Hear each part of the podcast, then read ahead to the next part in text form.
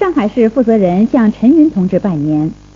在全国各族人民的传统节日春节来临之际，中共中央政治局委员、上海市委书记吴邦国和上海市市长黄菊等向正在上海的陈云同志拜年，祝他新春愉快、健康长寿。陈云同志高兴地接待了上海同志，并同大家进行了亲切交谈。吴邦国同志向陈云同志汇报了去年上海改革开放、发展经济和保持社会稳定等方面所做的工作，以及今年工作的打算。陈云同志听了很满意，他说：“上海工作是做得很好的，不是一般的好，而是很好。”陈云同志说：“从一九七八年党的十一届三中全会以来，全国经济发展很快，人民生活水平有了很大提高，这是有目共睹的事实。当然，目前还存在不少困难和问题。要解决这些困难和问题，首先要维护和加强以江泽民同志为核心的党中央的权威。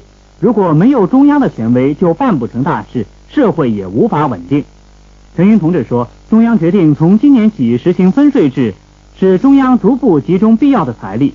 你们上海还有其他各地都表示赞成，说明大家是顾全大局的，我很高兴。”陈云同志说：“从全国来看，当前经济工作要特别注意一个问题，就是建设规模一定要与国力相适应，而且要留有余地，同时要把注意力集中到提高经济效益上来。”陈云同志最后强调。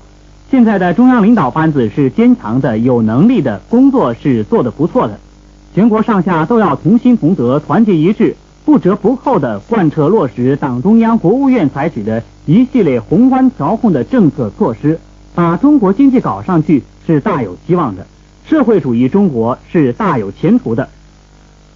向陈云同志恭贺新春的上海党政负责同志还有。陈志立、王立平、陈良宇以及老同志陈国栋、胡立教、汪道涵，这是上海台报道的。